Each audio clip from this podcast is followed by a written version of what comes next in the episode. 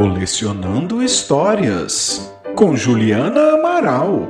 O destino cruzou o caminho de Dom Pedro em situação de desconforto e nenhuma elegância. Ao se aproximar do Riacho do Ipiranga, às 16h30 de 7 de setembro de 1822, o príncipe regente, futuro imperador do Brasil e rei de Portugal, estava com dor de barriga. A causa dos distúrbios intestinais é desconhecida Testemunha dos acontecimentos, o coronel Manuel Marcondes de Oliveira Melo, subcomandante da Guarda de Honra e futuro barão de Pindamonhangaba, usou em suas memórias um eufemismo para descrever a situação do príncipe. Segundo ele, a intervalos regulares, Dom Pedro se via obrigado a apear do animal que o transportava para prover-se do denso matagal que cobria as margens da estrada. A montaria usada por Dom Pedro nem de longe lembrava o fogoso alazão que meio século mais tarde o pintor Pedro Américo colocaria no quadro Independência ou Morte, também chamado de O Grito do Ipiranga, a mais conhecida cena do acontecimento. O coronel Marcondes se refere ao animal como uma baia gateada. Outra testemunha, o padre mineiro Belchior Pinheiro de Oliveira, cita uma bela besta baia em outras palavras, uma mula sem nenhum charme, porém forte e confiável. Era essa a forma correta e segura de subir a Serra do Mar naquela época de caminhos íngremes, enlameados e esburacados.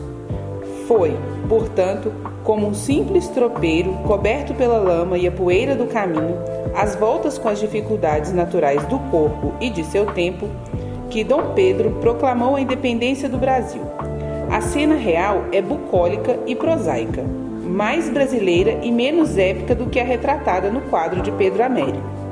E ainda assim, importantíssima, ela marca o início da história do Brasil como nação independente. Na mesma época, já se falava em Lisboa em afastar Dom Pedro da condição de príncipe herdeiro, como punição pelos seus repetidos atos de rebeldia contra as cortes constituintes. Dentre várias mensagens recebidas, ao aproximar-se o momento da decisão, estava a carta de Leopoldina, a mais enfática de todas. Terminava com uma frase que não deixava dúvidas sobre a decisão a ser tomada: Senhor, o pomo está maduro, colhe-o já. Quatro anos mais tarde, em depoimento por escrito, Padre Belchior registrou o que havia testemunhado a seguir. Dom Pedro virou-se para mim e disse: E agora, Padre Belchior? Eu respondi prontamente: Se Vossa Alteza não se faz rei do Brasil, será prisioneiro das cortes e talvez deserdado por elas. Não há outro caminho senão a independência e a separação.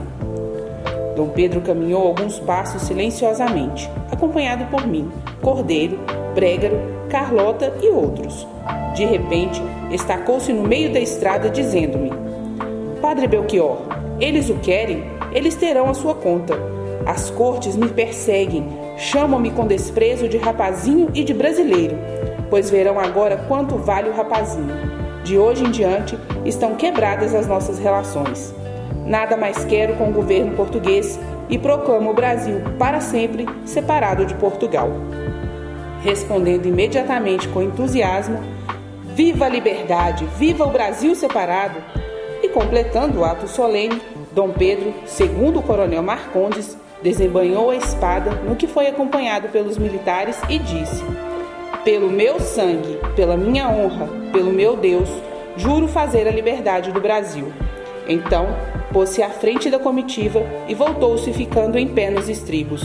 Brasileiros, a nossa divisa de hoje em diante será independência ou morte e as nossas cores verde e amarelo. Toda sexta-feira